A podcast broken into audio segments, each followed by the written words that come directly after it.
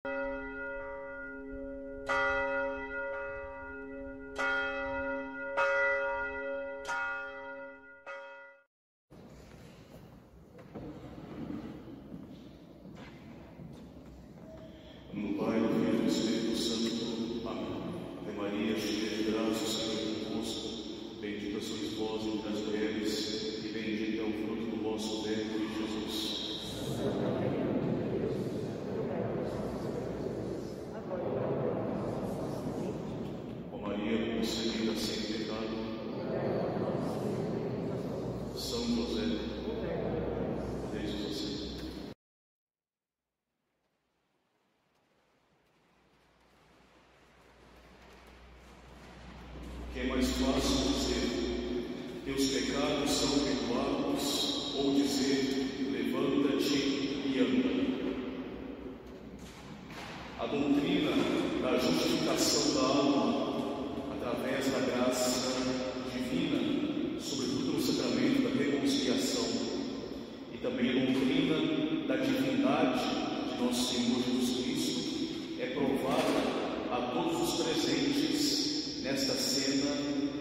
evangélica famosa da cura do paralítico. nosso Senhor diz aos fariseus, aos judeus que não que duvidavam do seu poder de perdoar os pecados, o Senhor diz para que saibais que o Filho do Homem tem sobre a terra o poder de perdoar os pecados. E se diz ao paralítico: levanta-te, toma teu leito e anda. Assim, para provar aquilo que acontece no interior de uma alma através da reconciliação dos pecados, que é algo muito maior. Nosso Senhor, Ele realiza algo muito menor, mas visível e exterior, que é o pecado, de uma, que, é, que é a cura de um paralítico.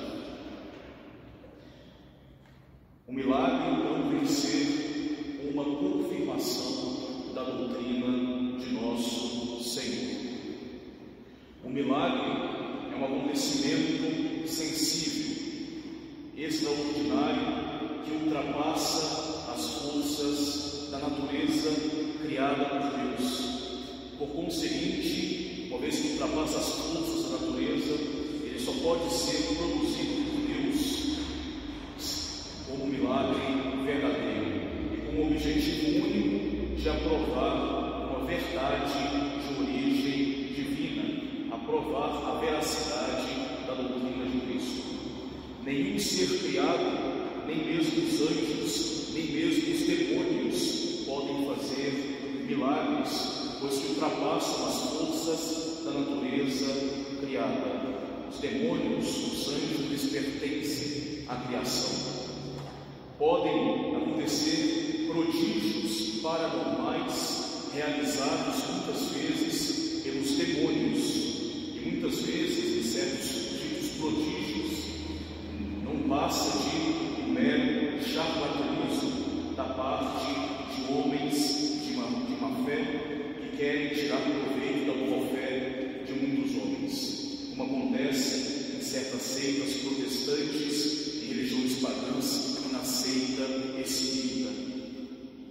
Mas o milagre propriamente dito, ele, ele uma vez que ultrapassa as forças da natureza, uma vez que ele está na ordem sobrenatural, ele só pode ser realizado por Deus, só pode ter Deus por algum.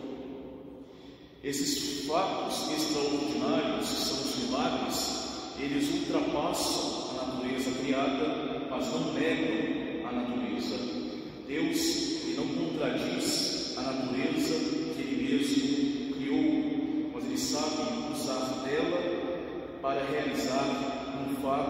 extraordinário.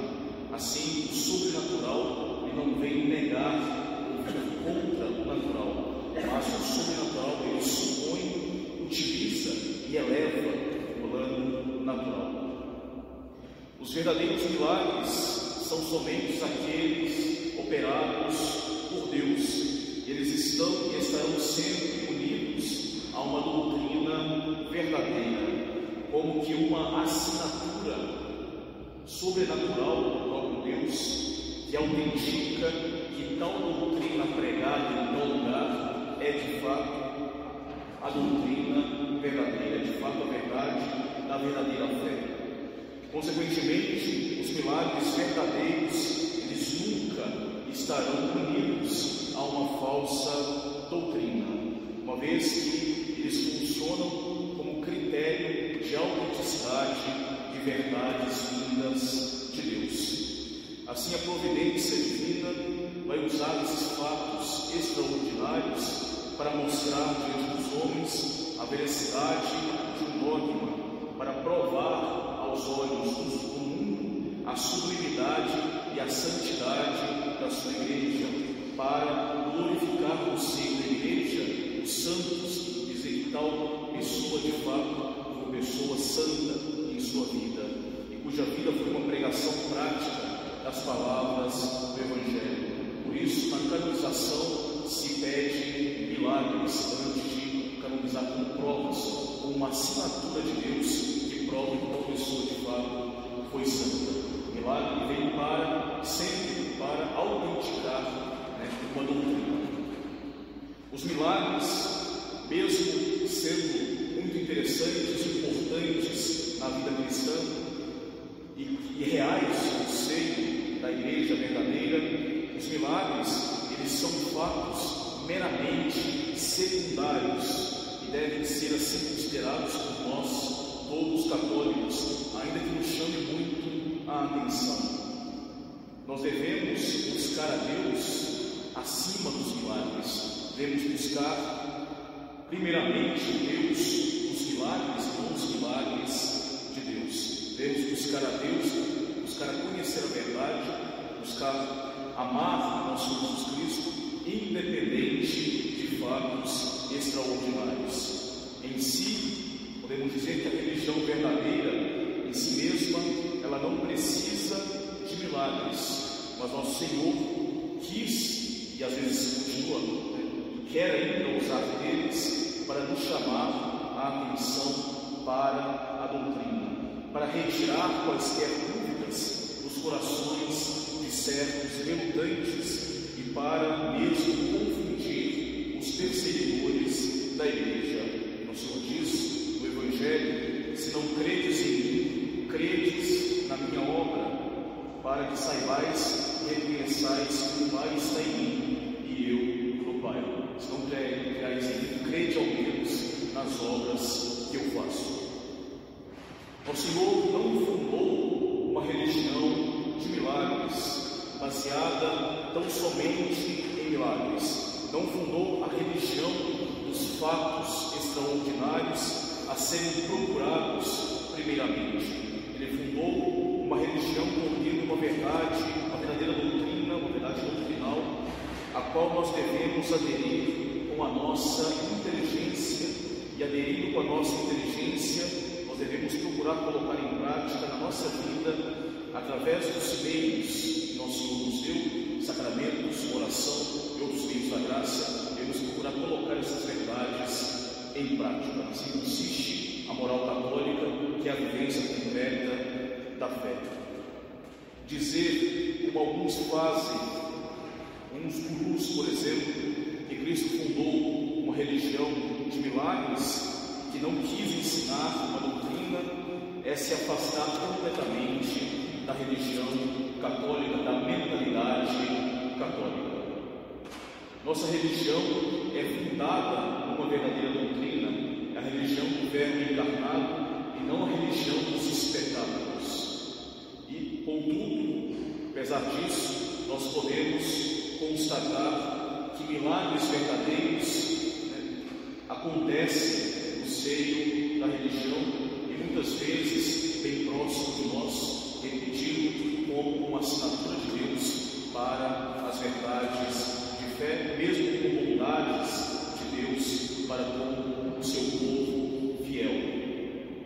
Deus realiza no meio dos seus fiéis diversos sinais extraordinários que, unidos à verdadeira, às verdades divinas, servem de consolação de encorajamento para os seus fiéis em meio às suas misérias, servem de sinal, de sinais que nos move à conversão, uma mudança radical de vida, ou ainda serve como prêmio aqui na terra para os seus justos por conta da sua vida virtuosa. Não é errado, portanto, pedir o auxílio divino por meio de uma intervenção extraordinária. É errado pedir um milagre da Deus. A igreja mesmo aprova em tantos e tantos santuários onde as pessoas acorrem para pedir um milagre, tanto da ordem ou da ordem espiritual, quanto na ordem física. Mas Deus não quer que nós nos limitemos simplesmente a correr para Ele em busca de um ou de outro milagre.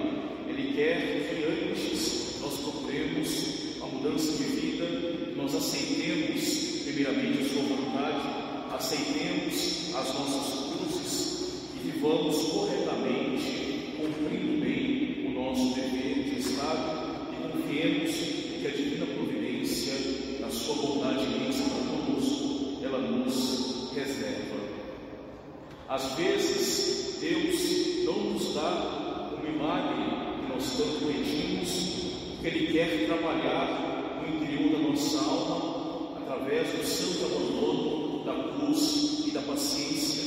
realizando interior da nossa alma uma obra mais perfeita do que um milagre sensível, do que um milagre visível, que é esta regeneração completa da alma, este amor de Deus cada vez mais crescente, aumentado na nossa alma, que é uma obra muito mais, a obra da conversão de uma alma é muito mais perfeita que a obra de um milagre é, visível. Outras vezes Deus não se fia em nós, como referiu Nossa Senhora de Fátima diante de tantos pedidos de cura que a irmã Lúcia fazia a Nossa Senhora. Nossa Senhora respondia: Deus não se fia deles, Deus não confia em tais pessoas, por isso não receberão tais milagres. Deus às vezes não confia em nós,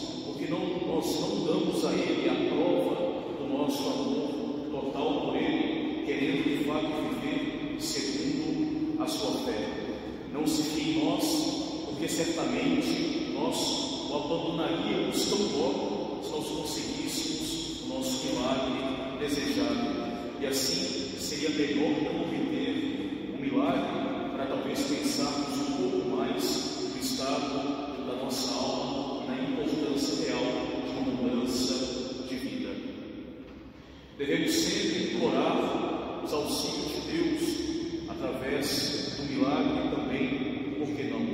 Mas procurando sujeitar a sua santa vontade, procurando nos dispor a aceitar